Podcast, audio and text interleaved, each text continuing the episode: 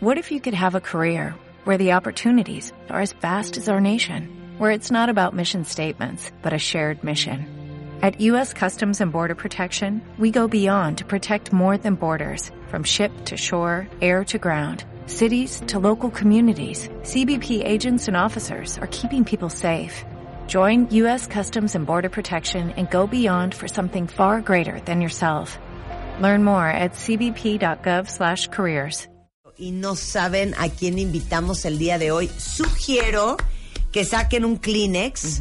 Si son old school, pues saquen su pañuelo de, de, de tamino suizo Ay, mira qué bonito. o su pañuelo elegante. de algodón, porque va a estar fuerte, porque hoy vamos a hablar con Walter Rizzo, doctor en psicología, especialista en terapia cognitiva y, y magister en bioética, psicólogo clínico y formador de terapeutas.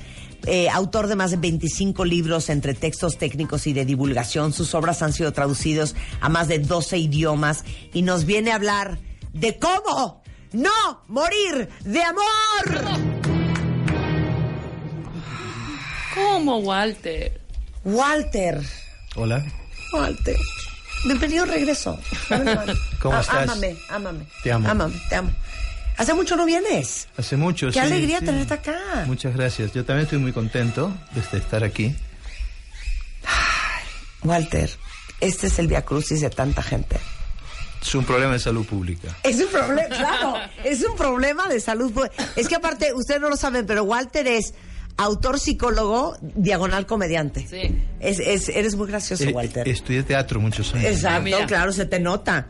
Oye, esta vez quisiste dejar de escribir como psicólogo y simplemente escribir una novela que también tiene algo de, de- de tu vida. Sí. ¿No? Pizzería Vesubio, esa Sí. es otra cosa. Eh, sí, eso hace mucho que, que yo no sabía bien dónde había nacido en Nápoles. Es decir, y porque la familia mía era muy pobre y ni siquiera hablaban de eso. Nunca tuve una foto en mi casa. Entonces, hay muchas cosas sobre mi, mi vida ahí mezcladas. Y también es ficción. Pero entonces un día, una tía de 90 años en Nápoles me dijo, naciste en tal lado. Entonces yo lo metí en Google y hizo shuk en azul. Y me fui para allá. A ver exactamente dónde había nacido, en un barrio de la Camorra, la Sanidad. Y yo ahora voy, yo voy mucho a Nápoles. Yo paso, vivo en Barcelona y paso mucho tiempo en Nápoles. A veces voy por la mañana, me como una pizza y me, me devuelvo por la tarde. Entonces me entró que tenía que escribir la historia de esos inmigrantes, de nostalgia. Eh, y por eso es- está lleno de sabores, de olores. Y es la historia de unos inmigrantes y de Andrea, que es el hijo que lo cuenta. Andrea busca su identidad personal, no quiere a su familia, se avergüenza porque son todos medio estafadores, ¿sí? Y mm, tiene que manejar la pizzería, y entra a la pizzería y sale de otra manera de la pizzería. La pizzería es como un catalizador. Hay más de 30 recetas metidas adentro. Olor, nostalgia, amor, pasión. Es la historia de una familia que pasa por muchas cosas con un final eh, impredecible y una relación padre-hijo muy fuerte, muy intensa, ¿no? A mí me preguntan, ¿qué es? Esto le pasó a usted, esto no le pasó a usted. Pues yo digo, me atengo a la quinta enmienda. O sea, que, que cada uno se imagine lo que quiera. Andrea tiene cosas mías y yo tengo cosas de Andrea, pero no es mi alter ego. Y lo que pasa es que Andrea hace cosas que yo no sería capaz de hacer. Es como un poco como me hubiesen gustado que hubiesen sido las Claro, cosas. claro, exacto, exacto. O lo que te hubiera gustado, Sí. tener a lo mejor el valor de hacer. Sí, exacto, exacto.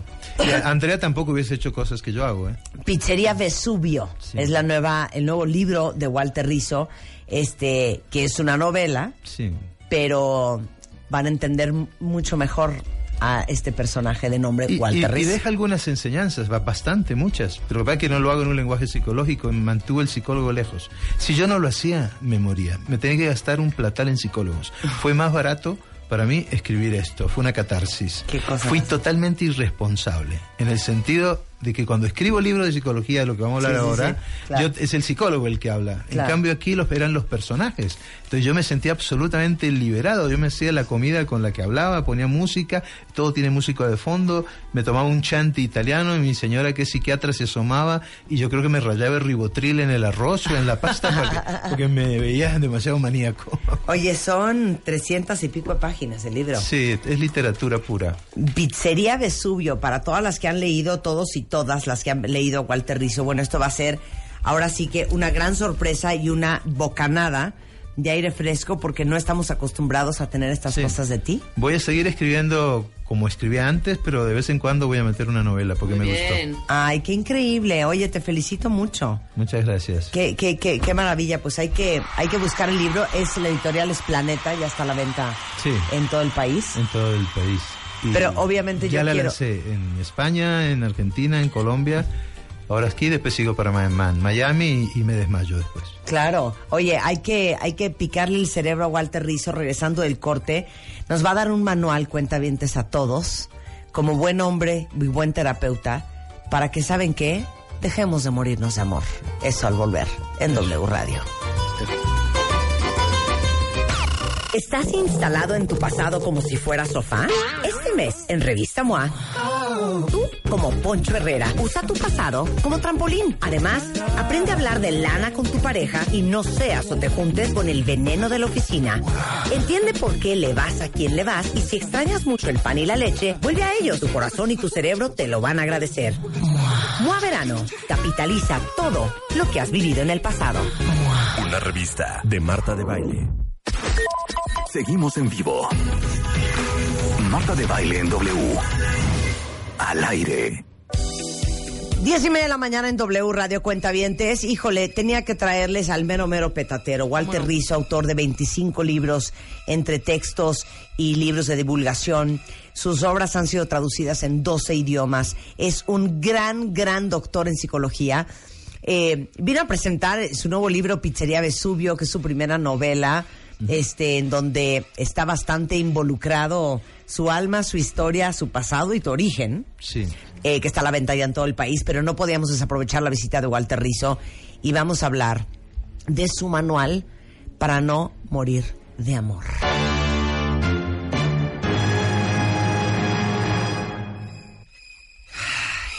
A ver, ¿quién está muriendo de amor ahorita a punto de tomarse un bote de cloro? ¿Quién ha muerto de amor y, y y tener esa sensación de de verdad? Es que siento que me voy a morir, que, voy a dejar- que se me va a parar el corazón de la impresión. Así es. Entonces, ¿cómo amas sin morir en el intento? Pues tienes que tener claro que el amor tiene límites. Aunque parezca raro. No, no es ponerle puertas al campo, sino que el amor tiene límites. Cuando alguien no te quiere, aunque parezca obvio, y te dice que no te quiere, empaca y vete. ¿Por qué tenés que? ¿Qué estás esperando? ¿Que Lázaro resucite? Porque, ojo que la esperanza es lo primero que hay que perder en el amor, no lo último. ¿Sí? Entonces, alguien que no te quiere, me piensas. Segundo, si tu autorrealización está en juego, ¿sí? Quiero ser, eh, eh, no sé, bailarina clásica, pero no porque el otro es celoso, entonces dejo de ser bailarina clásica, quiero estu- estudiar música y no puedo. Mi autorrealización, mi vocación esencial, lo que pagaría por hacer. Entonces la gente que me está escuchando piensen, ¿qué pagarían por hacer? Por ejemplo, yo pagaría por at- atender pacientes, no. Me tienen que pagar. Sí, sí. Pero pagaría por cocinar. Que eso sí me gusta. ¿Sí? Me gusta hasta el final. Es la vocación. Si tengo que sacrificar eso por amor, el amor no me sirve. Es malo. No le viene bien a mi vida. No me conviene. Y el tercero es el más importante, que son los principios. Yo la mayoría de las personas que he logrado sacar del pozo más profundo afectivo ha sido a través de su dignidad personal y del autorrespeto. Es cuando ya te empieza a picar el bichito del autorrespeto y ves que tus principios están y que el amor no es el valor más importante, esto, esto es vital, sino que a veces es más importante la libertad, a veces es más importante la honestidad, a veces es más importante otro valor, pero nos han vendido que el amor es lo más importante. Entonces uno sale con, esas, con esto que estoy diciendo y contraer el amor, bajarlo, pellizcarle la nalga y entender que está aquí en la realidad. El amor no es eterno. Si no hacemos nada, desaparece. El amor no te hace feliz si no te esforzas. El amor no tiene implícita la incondicionalidad. Donde más cobardes he visto es en el, en el amor. Eh, el amor no implica que tú tengas que hacer todo lo que el otro espera por vos. Entonces, cuando le quitas toda esa magia al amor, te quedas con un amor terres- eh, terrenal. Sí, claro. Que no es espectacular, pero es suficiente como para que te sientas bien. Claro. Entonces, todos tenemos un poco de Susanita de Mafalda. Claro, Sí. claro, claro. Entonces todos, ay, el amor. ¿Y cómo te sientes? A mí cuando me dice alguien, estoy enamorado. yo pienso, lo primero que pregunto es ¿de quién? Para ver si felicitarlo o darle el pésame, ¿no es cierto? Claro. Oye, el otro día no hablábamos cuentavientes de que la diferencia entre el enamoramiento y el amor maduro y el amor profundo y el amor de verdad. Y cómo está todo mal, porque el enamoramiento, eh, que a lo mejor fue diseñado por la vida para que uno se apareara. Fue, fue. Eh, sí, fue, claro. Es, es una muy mala idea, porque vas confundido viendo lo que quieres ver, enseñando solo lo que quieres enseñar, ocultas, intelectual baja. claro, eh, ocultas tu lado oscuro, eh, no estás tomando decisiones eh, con tu córtex Sos prefrontal. una bomba de tiempo todo es hormonal. Sí, sí. y luego este seis años después volteas a ver a la persona cuando todo eso Seis ya años no, desapareció. Seis meses Pues sí sí sí dices y esto qué es Claro. esto no era lo que ¿Qué yo hago? quería ¿Qué es esto que tengo al lado? claro por ¿Y supuesto ¿Cómo salgo de aquí ahora? Claro. Eh, claro, lo que pasa es que el amor requiere tres cosas. Es- eh, requiere deseo, que tu pareja sea un postre. ¿Sí? No hay que rezar el rosario para poder tener las relaciones sexuales. Que tu pareja sea un postre. Si te gusta el tiramisú, hoy te comes un tiramisú y quedas hasta aquí, pero al otro día vuelve y te gusta el tiramisú. ¿No es cierto? El postre preferido, tu pareja. Segundo, la amistad, que es lo más importante. Que yo la defino como dos cosas. Que te indignen las mismas cosas, porque si uno es del Ku Klux Klan y el otro no es racista, no, no, no van a No poner. va a funcionar. Y el otro es que nunca le tengas que explicar el chiste a la pareja. El día que le tengas que explicar el chiste a la pareja, busque un abogado. La amistad es tener proyectos, humor, charlar, tener vida social. Uno no solamente hace el amor, también hace la amistad. Por Claro. ejemplo, por ejemplo hoy, hoy hagan la amistad con su pareja. ¿Cómo? Si tienen tiempo, se van a un cine, van, ven una película, después salen a caminar un rato, se van a un restaurante, comen, hablan de cualquier cosa, no hablan de los hijos, hablan de cualquier otra cosa, hablan de ustedes. Después se van a la, a la- la- a la casa, se preparan un café juntos y duermen abrazados. Nada de sexo porque no les nació. ¿Qué hicieron? La amistad. Ajá. Eso es lo más importante. hay que hacer la bonito! El, tercero es el ágape, que viene de una tradición judeo-cristiana, pero no es comer mucho, sino tiene otro significado. Es el cuidado por el otro, que tu dolor me duela y tu alegría me alegra. Si tu dolor no me duele, no te quiero.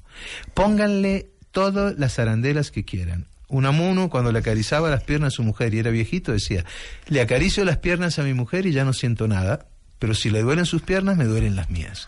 Entonces ese carácter transitivo del dolor tiene que estar ahí. Tu dolor me 100%. duele y yo, yo te cuido y tú me cuidas. 100%. Es la ternura. Yo, yo- Es la ternura. No nos estábamos riendo el otro día que yo les contaba que yo tenía un novio que según yo quería mucho, pero la verdad es que había tanto resentimiento que cuando me llamaba, cuentavientes, ¿no les ha pasado eso?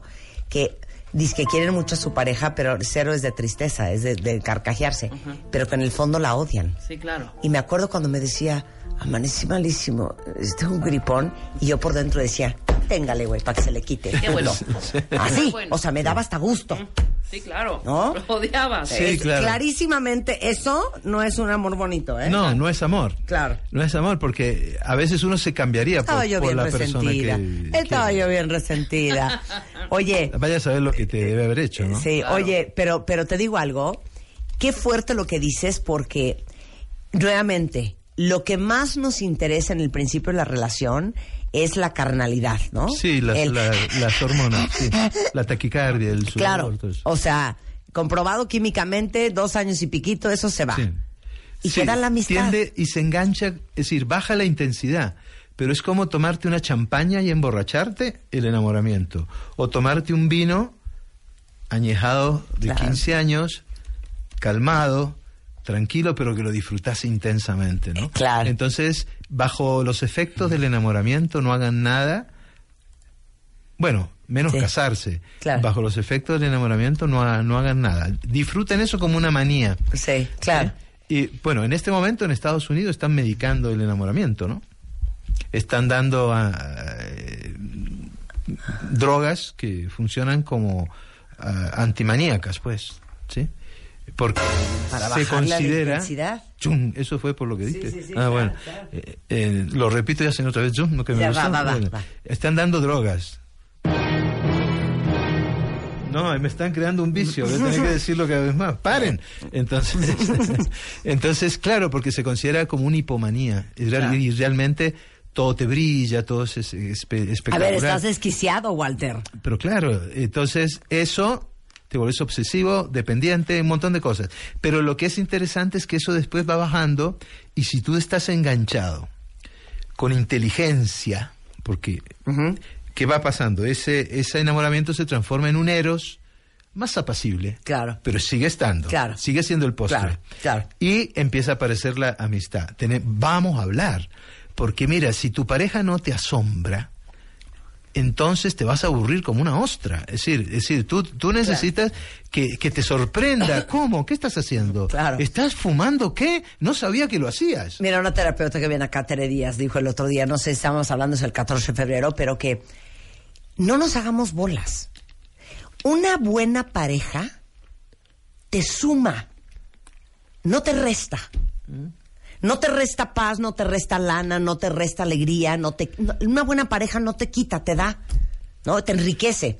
Y te lo digo por lo que estoy leyendo ahorita que dice, no te anules para que tu pareja sea feliz. Y hemos hablado también mucho, hasta en la revista MOA, de la mutilación por amor, ¿no? Desde, no, es que yo usaba unas minifaldas divinas, pero fíjate que a mi gordo no le gustan. O yo traía el pelo corto y me encantaba andar así como Peter Pan, pero no, mi gordo, si no traigo el pelo largo, me mata. Pues O que el yo- gordo se vaya a recauchutar Claro. sus a la India. Exacto. Oye, yo veía muchísimo a estos amigos, pero ¿sabes qué pasa? Que mi gordo es súper celoso. Entonces, ¿sabes qué? Para evitarme broncas, ya no veo a mi amigo Walter de prepa que me Sí, caía perfecto. sí. Y cuando te das cuenta, como cuando te metes al mar y de repente estás nadando y cuando te das cuenta, el camastro está hasta el lado izquierdo, porque la marea fue tan paulatinamente Pues jalándote que no te diste cuenta. Te fuiste alejando de lo que tú eras en realidad. Exacto. Pero fíjate, eh, lo voy a decir de una manera un poquito más filo- filosófica, lo que decía la terapeuta, eh, que no conozco, pero sí, que, sí. que tenía razón. Existir menos, existir menos por amor es morir un poco. Sí. Entonces, existir menos, porque mira la definición que daba, eh, bueno, Aristóteles y Espinosa, dos, dos, dos, dos filósofos. Aristóteles decía, amar es alegrarse. Muy bonita, pero mejor la de Espinosa. Me alegra de que, de que existas. Claro. ¿Sí? Te amo Sí. porque me alegra de que existas. Claro. Eh, Pero existir más implica algo mucho más fundamental. Mira, imagínate este caso. Una paciente mía, eh, el, el marido es un pintor muy conocido, muy, muy famoso, es un gran maestro. Y ella, como ya los hijos estaban grandes, se metió a Bellas Artes a estudiar pintura, eh, ¿cierto? Y empezó a pintar en acuarela, pero resultó ser una genia, ¿sí? Entonces ya los amigos de él empezaron a alabar los cuadros de ella y al otro no le gustaba ni cinco. ¿Y ella qué hizo? Empezó a pintar mal a propósito, para que su pareja no se sintiera bien. ¿Sí? ¿Me entiendes? Es como hacerse un harakiri Claro, claro. eh, tremendo. Claro, ¿sí? claro. Entonces, a- anularse uno para que el otro sea feliz, no. Tenemos que aquí es yo soy feliz y tú también, los dos. O- oye, pero me fascina eso que dices de que, que tu existencia me alegre. Sí. Yo puse un ejemplo, vas a estar muy orgullosa de cómo te he leído y lo que he aprendido de Bueno, ti. dale, dale. Si ustedes están en su casa, en su closet, arreglando cosas, tranquilos, viendo tele, echados en el sofá, cocinando algo, y de repente oyen llegar el coche y oyen abrir la puerta de su casa y saben que es, es su pareja y dicen... Ya llegó, qué Ya Pésimo llegó. indicativo. Sí. Si, por el contrario, dicen, qué emoción, Qué ya dicha, llegó, y porque dicha. ya llegó, todo va a estar más increíble, muy buena indicación. Claro. Es que ese es un test, es un test que uno Es se puede un hacer. gran test. Pero yo tengo pacientes que dicen, y que yo las veo, por ejemplo, un día que llegan pintadas y con el pelo eh, arreglado de otra manera, con, un, con una ropa toda sexapilosa. Le digo, ¿qué te pasó? Ah, es que mi marido se fue de viaje. Claro, Entonces, es sí. un mal síntoma. Claro, pésimo síntoma. Pero entonces, yo crezco y tú creces. El matrimonio está hecho, o la relación de pareja está hecha, para crecer juntos. Claro. Dos egos que se anudan con ternura, pero son dos egos. Ahora, esto está cuentamiento es fuertísimo. Estamos hablando de cómo no morir por amor. Chéquense lo que dice Walter Rizzo. El poder afectivo lo tiene quien necesita menos al otro. Chan, chan. Sí. Es toda, mira, eso ya lo decía Nietzsche. En toda relación de pareja hay una lucha por el poder, consciente o inconscientemente. Esa lucha por el por el poder es no es eh, eh, el que el que es más fuerte es más eh, tiene el poder, no es el que tiene más plata, no es el más lindo, no, el que tiene el poder es el que puede prescindir más fácil del otro de lo que el otro puede prescindir de uno. Si- si yo- Eso está. Sí. Entonces, si yo estoy menos apegado a ti de lo que tú estás apegada a mí, pues yo tengo un poder afectivo. ¿Por qué? Porque puedo prescindir de vos más fácil de lo que tú puedes prescindir de mí. Yo lo puedo utilizar bien o lo puedo utilizar mal.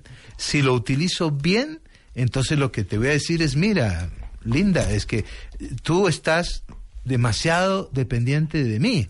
Tienes que ser un poquito más independiente, entonces para que los dos estemos igual, ¿sí? Entonces, eh, las relaciones deben ser democráticas, horizontales y no verticales, ¿sí? Horizontales, sexual y claro, efectivamente. Claro, totalmente. Oye, esta ya les va a doler en el alma y se van a querer ahogar varias, ¿eh?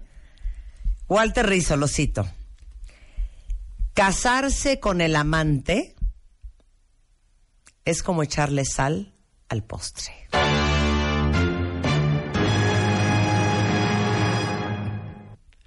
No sabes lo que hemos hablado de ser la otra. Sí, sí. Te escucho. Bueno, pues parece que estamos entrando a la dimensión desconocida. Ahí estamos ahorita Sí, con sí, esto. sí, sí. Eh, mira, las relaciones de amante son para pasarla bien.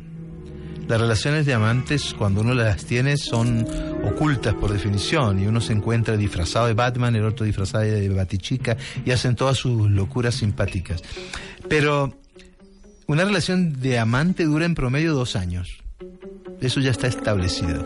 Una aventura no, vos te tomas cinco margaritas dobles y, ya lo empezás a ver como Brad Pitt, al tipo, ¿no?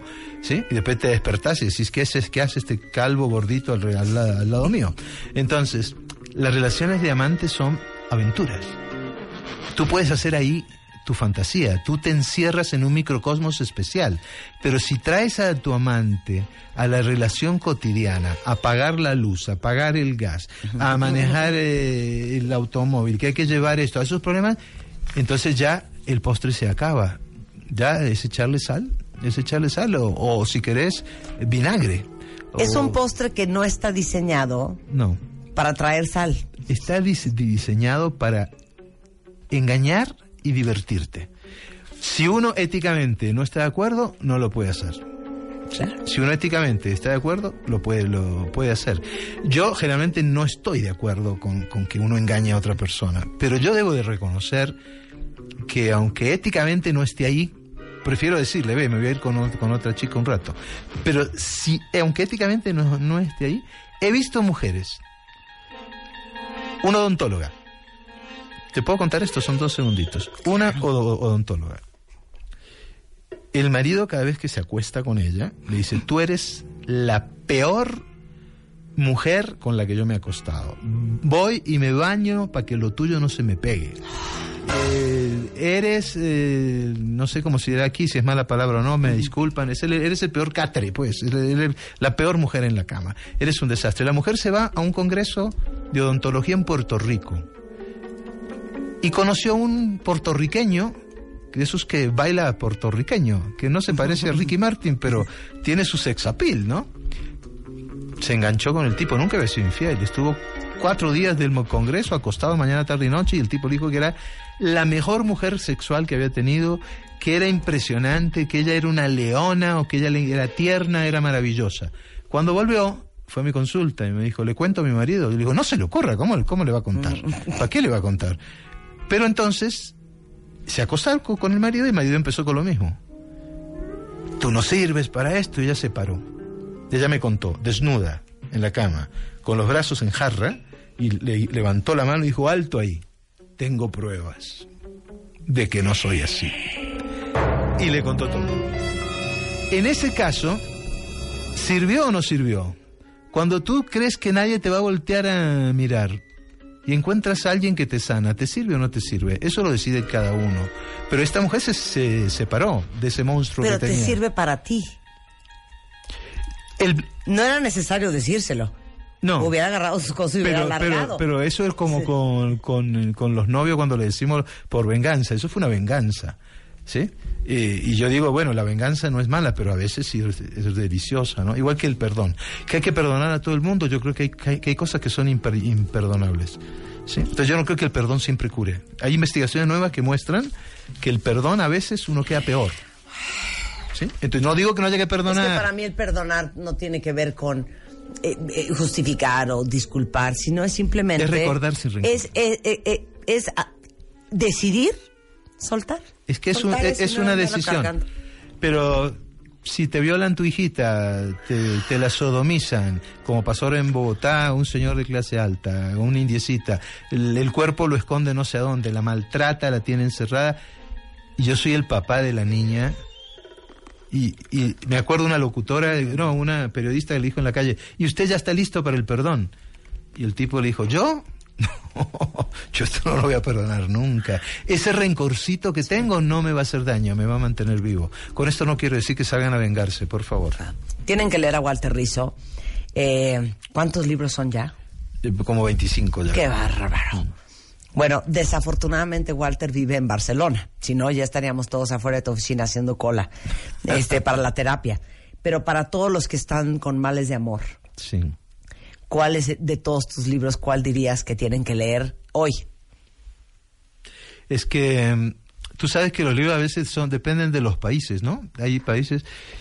eh, bueno, Amar o Depender eh, es un clásico que se ha traducido hasta, en la- hasta el chino, ¿no? Hasta los chinos leen Amar o Depender. Pero mm, yo creo, yo diría que Manual para no morir de amor y los límites del amor. Sí, ese, ese cóctel de tres tengo que decir. Ok. Eh, Ahorita se los pongo los tres. Sí. Eh, amar o depender es muy fuerte, es muy fuerte. Eh, la gente me agradece mucho. Claro que por cada mujer o hombre que se separe tengo otro que me odia al lado, ¿no? Que es el otro, pero, pero bueno, ¿qué vamos a hacer? Oigan, tienen que ir a conocer a Walter. Va a estar eh, en México un par de días más, el miércoles 6 de junio, en el Centro Gallego, en Colima 194, aquí en la colonia Roma, en la Ciudad de México. Eh, va a estar presentando eh, su primera novela, Pizzería Vesubio, y están todos súper invitados a celebrar con él este nuevo lanzamiento. Es 6 de la tarde, miércoles 6 de junio, que es pasado mañana, en el Centro Gallego, en Colima 194, en la colonia Roma. Es una diversión siempre hablar contigo. Me fascina. Gracias, gracias. Ya sabes que siempre que vengas a México, Walter, Sí. Vienes a saludar. Te lo prometo y me encanta estar aquí. Vi- además. vienes a terapia. Y me encanta porque siempre estás comiendo alguna cosa Mira, rica. De pronto ellos no qué te saben. ofrecí. Dile qué te ofrecí. Una uva deliciosa, cortadita, limpia y dulce. Eso. Y dulce, divino, Parece moscatel. es Exacto. deliciosa. Este, y no engorda, por si te comes, cinco no engorda. Exacto. Oye, sí, porque esto es como, como dice una Un amiga, son las papas a la francesa Sí, de la sí, naturaleza. de la naturaleza. O sea, 150 Verde, calorías como el Hulk. por uva, 100%. Sí. Oigan, eh, tenemos cinco libros de Walter Rizzo, con muchísimo gusto se los regalamos. Pizzería Vesubio, su nueva novela, que habla mucho de la historia, el origen de Walter, de su vida, este, de su, de su crecimiento, de, la- su y de- infancia. Y de, y de las luchas. Y de las luchas. los inmigrantes, donde yo estaba ahí en un gueto napolitano. Exacto. Hay muchos mexicanos que inmigran a todas partes, tú siempre los encuentras. Y los mexicanos son un buen ejemplo de, de por qué el inmigrante es un guerrero. Sensacional. Se llama Pizzería Vesubio. Tenemos cinco libros. Mándanos ID de cuentaviente y felices. Hoy lunes se los regalamos. Walter. Un, beso placer. para todos, muchas Un gracias. beso para ti. Hoy, 10.53 de la mañana en W Radio. Adivinen quién ya llegó al estudio. ¿Quién? ¿Ubican? ¿Ubican? ¿Ubican? Suelta una así. Suelta una así Un nada más. lleguecito, un Un, lleguecito. un lleguecito chiquito. Un lleguecito chiquito. ¡Ya! Nada más eso les queremos decir. ¿Quién es? Pero ¿Quién ¿dónde está es? la otra? La que yo amo y me, me sé y todo. nada más el corito. Así. A ver. Una, dos, tres. Así nada más un pedacito, un Si pedacito. no quieres saber, yeah. Traicionera. ¡Ya! ¡Ay, volver en W